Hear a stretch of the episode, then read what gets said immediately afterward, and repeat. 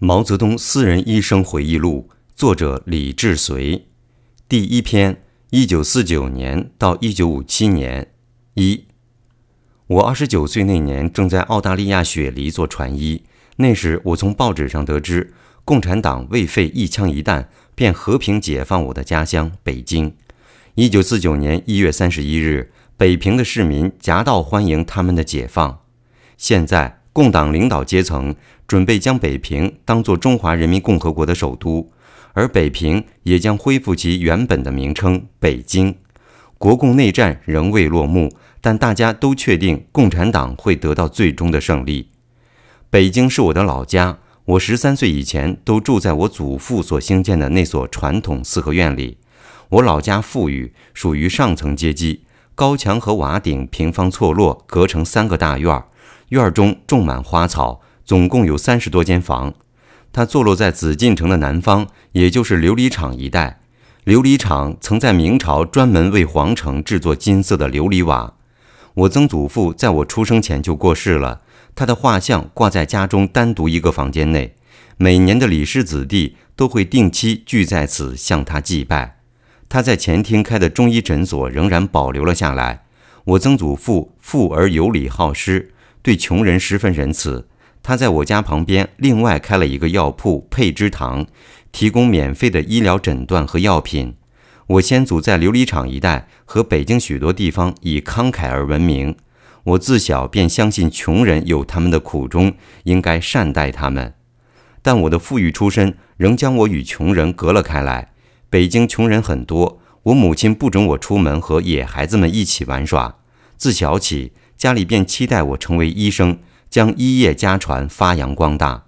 我也以先祖为傲，并立志向上学医。我叔父毕业于北京医科专门学校，也是个乐善好施的良医。河南在流行斑疹伤寒时，他自愿前去行医，结果染病，不到三十岁便英年早逝。他的遗孀和两个儿子一直和我们住在一起，跟我们同住的还有我同父异母的大哥。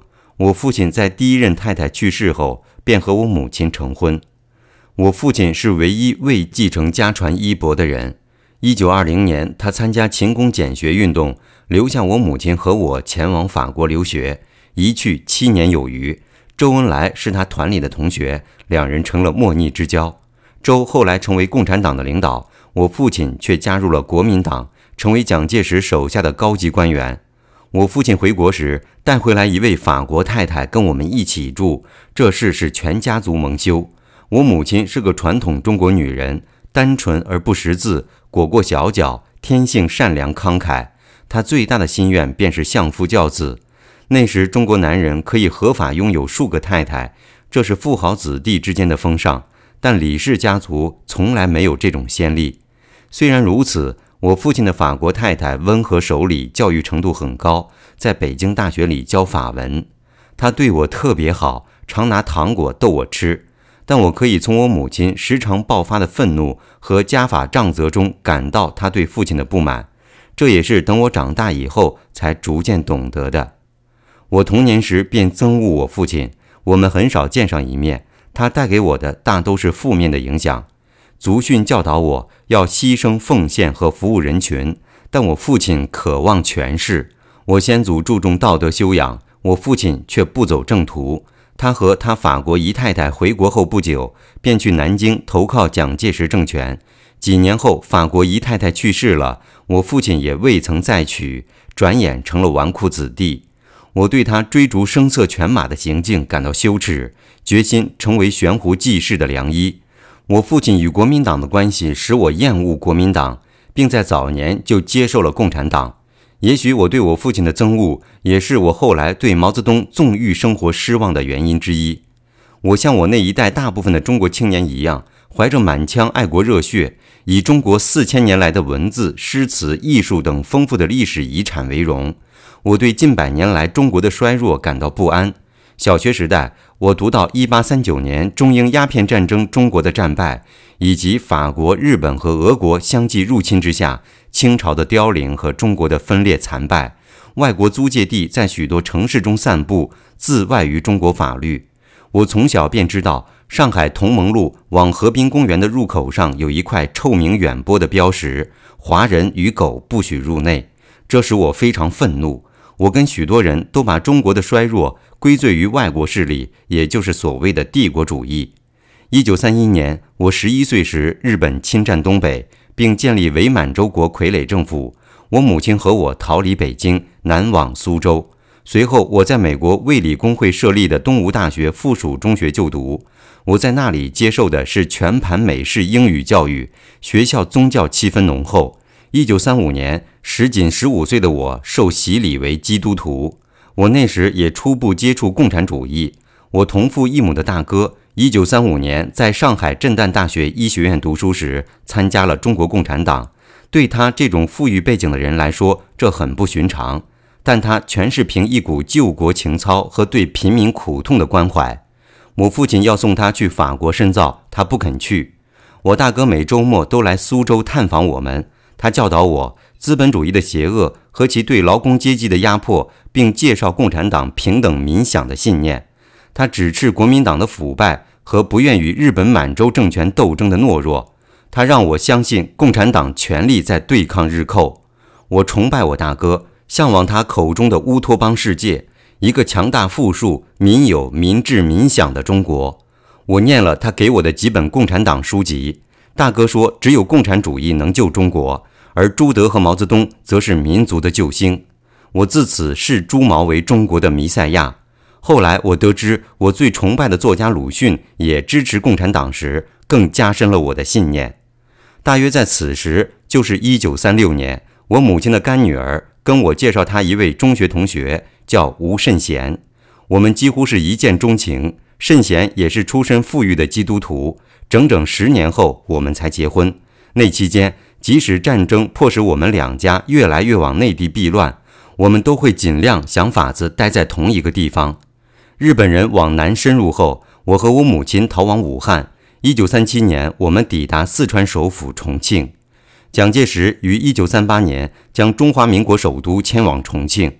一九三五年秋天，红军在蒋介石军团的重重围剿下，弃守江西山区，完成长征，并在陕西延安建立新基地。我大哥和一位堂兄也去了。一九三九年，我在四川成都华西协和大学医学院就读。此校于一世纪前由加拿大教会所创办。日本占领北京后，许多北京协和医学院的教师和学生逃往成都。一九四一年，华西协和和北京协和医院完成战时并校，两所大学都属于洛克菲勒基金会。校中大部分的教授为美国人。我用的是英文课本。接受的是现代西方训练。我毕业时有两张文凭：华西协和大学医学院和纽约州立大学毕业证书。慎贤原本在重庆复旦大学念社会学，后转往成都一所美国基督教学校就读，即为金陵女子文理学院。一九四五年日本投降，我正好完成外科实习，在南京中央医院工作。院里设备十分现代化，医生们都极为尽责。我的志愿是成为神经外科方面的专家。一九四六年十一月，我和慎贤结婚。贤那时任英国文化委员会的图书馆员。国共内战随即爆发，通货膨胀闹得人心惶惶。慎贤的薪资比一般人高，一月相当于一百五十美元，且以英镑给付。相较之下，我的相当于二十五美元的月薪便微不足道了。而且我拿的是中国纸币。我每一领薪，就马上拿去黑市换成美金或银币。百姓推着一车车的钱上街，米价狂飙。太平时代无论如何也不会偷钱的人，被迫纷纷闯入米店抢米。在这片混乱中，我同学黄梦花正在香港做医生，他建议我去生活比较安定的香港找他。香港的医生收入颇丰，贤鼓励我去。一九四八年十二月，我离开南京，前往香港。但我未在香港久留，我转到澳洲东方公司，在雪梨行医，时而往返在澳洲和纽西兰的船上做船医。我收入稳定，贤也搬到了香港，租了房子，跟英国人共事。因为澳洲当时实行白澳政策，我不要贤前往澳洲和我同住。身为中国人，我可以在澳洲短期居留行医挣钱，但我永远无法成为澳洲公民。我的骄傲和自尊使我憎恶这个种族政策。我住在雪梨的一个小公寓里，我认识的澳洲人都觉得中国没有前景，我变得更加沮丧。我留在那里只为了挣钱，但我也不想住在英国的殖民地香港。我的骄傲不容许我成为外国国王统治下没有选举权的子民。因此，在共产党解放北京时，我十分振奋。我确定，共产党的胜利将意味着外国租界地和帝国侵略的结束，中国终于能再在世界上扬眉吐气了。一九四九年四月，我刚收到了母亲从北平来的信，其中有我大哥的一封。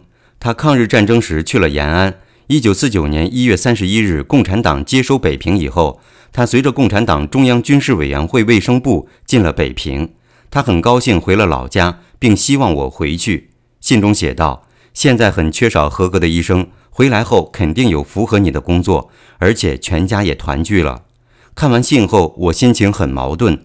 目前我的工资相当高，我们的生活很舒适。贤计划来澳洲和我团聚，我可以将母亲接出来，或者每月寄钱回去都没有问题。但我也清楚，在澳洲我无法完成做神经外科医生的志愿。中国人在澳洲没有发展机会，而且就算我钱挣得再多，澳洲仍然是个异邦。离开中国，我只是像没有根的浮萍一般飘零。我的爱国赤诚使我日夜深受煎熬。复活节这天是个晴朗的好天气。昨天我与杨先生约好一同去参加复活节游行，然后到他家过节。杨先生是土生土长的华侨，但仍旧保留着中国人的习惯。夫妻二人带着一儿二女在伊丽莎白街开个杂货店。我精神恍惚走到杨家，杨看出我心事重重。我将大哥来信的事告诉了他，我没有提白澳的事，只是说我下不了决心。他收起了笑容，说：“这可是件大事，要好好想想。”我说：“你的看法呢？”他耸耸肩说：“我同你不一样，我全家都在这里，那边给我的待遇再高，我也不会回去。”澳洲虽然实行白澳政策，可是全国人口太少，谋生容易。你应该问问你大哥是什么事，有多少工资，可以两边比比看。他的话更激发了我的爱国情操。我并不在乎挣多少钱。如果在共产党领导下，中国真能由此富强起来，个人的生活暂时下降也是值得的。我离开杨家当天，就给慎贤写了封信，让他写信去问我的工作如何安排。五月上旬，又收到慎贤来信，其中附有大哥的信及中共中央军事委员会卫生部副部长傅连璋的一封短信。傅连璋在中国医学界是知名人物，他大概是长征途中唯一一位受过西方训练的基督教医生。他在一九三四年长征前治好了毛泽东的疟疾。他在延安的共产党战时司令部任共产党领导阶层的医生。傅的信写得很诚恳，欢迎我回去。工作安排没有问题，并且希望我转告别的医生，愿意回去的一律欢迎。但他只字未提薪水的数目和我工作的性质。我看到信真是受宠若惊了。一位部长肯写信给我，说明共产党爱惜人才、延揽人才、建设国家的决心。我抱着感激知遇之恩的心情，决心回去。在我动身前夕，杨请我到他家里，同时还约了两位在中国城开业的华侨医生。他们祝我一路平安，并且要我以后写信给他们，又说如果工作不合适，还可以再回来。谁知这一别就是三十六年。一九八五年，我应澳洲医学会邀请到澳洲访问时，曾顺道去伊丽莎白街找杨先生一家，但杂货店不见了，我也没有找到我的朋友。一九四九年五月中旬，我回到香港英皇道家里与圣贤团聚，这里很热闹。上海战事已结束。天津与香港之间已经有船通航，香港涌来大批由内地逃来的人，可是又有不少人离开香港返回内地，这真是一种奇怪的现象。我先去看了黄梦花，告诉了他我的决定，他十分惋惜，说：“我们一起在这里干多好啊！”我向他提了傅连璋的信后，他沉默了好久，然后说：“也好，你先回去看看，如果好的话，你写信来，我也回去。”后来我没有写信叫他回来。走前，我们又去看圣贤复旦大学的一位老师张金铎先生，他正准备去北平参加中国人民政治协商会议。当时共产党召集了无党无派的各路精英，成立了这个会议。我们当时很天真，以为这能给杰出的知识分子、科学家、艺术家、演员和非共党的民主人士政治实权和发言机会。新共产党政府会运用我们的精力、教育和才能来改造中国。张金铎十分高兴地说：“中国现在有了希望，应该回去参加建设。”一九四九年，中国人民政治协商会议举办第一次大会，会中表决通过建立中华人民共和国和新中央政府领导成员名单。毛泽东将成为新共和国的主席，副主席为刘少奇和宋庆龄等人。但政治协商会议最后演变成一个笑话，共产党接管了包括中央政府在内的所有政务，政治协商会议只是个花瓶而已，摆着好看，但没啥用处。凡是斗胆不识相的向共产党进言的委员，皆被打成右派送去改造。张老师便是这些天真的人之一。张于1957年被批斗成右派，下放劳动改造。1979年给他平反了冤案。可是这时他已是笼中老人，两眼失明，自己都不能照顾自己的生活了。一开始在政治迫害还未展开前，我一直觉得共产党统治中国是再恰当不过的事。我崇拜共产党，将他认为新中国的希望所在。我在澳洲像个瞎子，前途茫茫。回祖国以后，我将对新中国贡献我的才能。因此，每次当我隐约见到共产党黑暗面的时候，我总认为那些是无伤大雅的个别现象，而将他们抛诸脑后。在香港跟我们合住的黄先生将我介绍给一位姓严的先生。在见面前，黄对我讲：“严先生负责挑选优秀知识分子去北平，经过他介绍，回到北平可以到医学院教书，工资也会高。你最好送他点礼品。他没有手表，你买块瑞士手表送给他就可以。而且凡是由他介绍的，全部路费都由他们承担。”到北平后还招待食宿，这样算下来，你可以省不少钱呢。黄先生这番话自然是为我打算的好意，想让我用点小礼品换来不少好处。但我痛恨贿赂，中国几千年的官场不就是贪污腐化吗？我天真的以为共产党绝不会像国民党那样贪污腐败。我对黄说：“我认为共产党是廉洁奉公的，我靠本事吃饭，不做那样的事。”以后我再没有同这位严先生来往。他后来在北平参加了中国人民政治协商会议，而且是某一民主党派的负责人之一。数年以后，我才知道他是中国共产党中央调查部的人，先派到香港，后又派到民主党派工作。后来，直到1956年，我做了毛的医生，在一次闲谈中，我告诉毛我这段经历和我对此人此事的看法。出乎我意料之外的是，毛哈哈大笑说：“你这个人真是书呆子。”应该懂得人情世故，水至清则无鱼，这有什么奇怪的？我戴的这手表就是重庆谈判时郭沫若送给我的呀。一九四九年的香港极为动荡不安，我年轻天真，满怀理想，我将回到故土，并在北京首屈一指的医院任职。我将承袭我家医业传统，并遵照医学学位里的誓言，不论贫富，一律尽力救治。我会成为伟大的神经外科专家，医学。将是我对建立富强新中国的贡献。在那个新中国里，人人平等，贪官污吏绝迹。一九四九年六月中旬，我与慎贤由香港乘船经天津回到北平。我一九三二年离开北平，十七年后回来了。亲戚们见到我都说：“你可是落叶归根了。”我心想：我真的是归根了吗？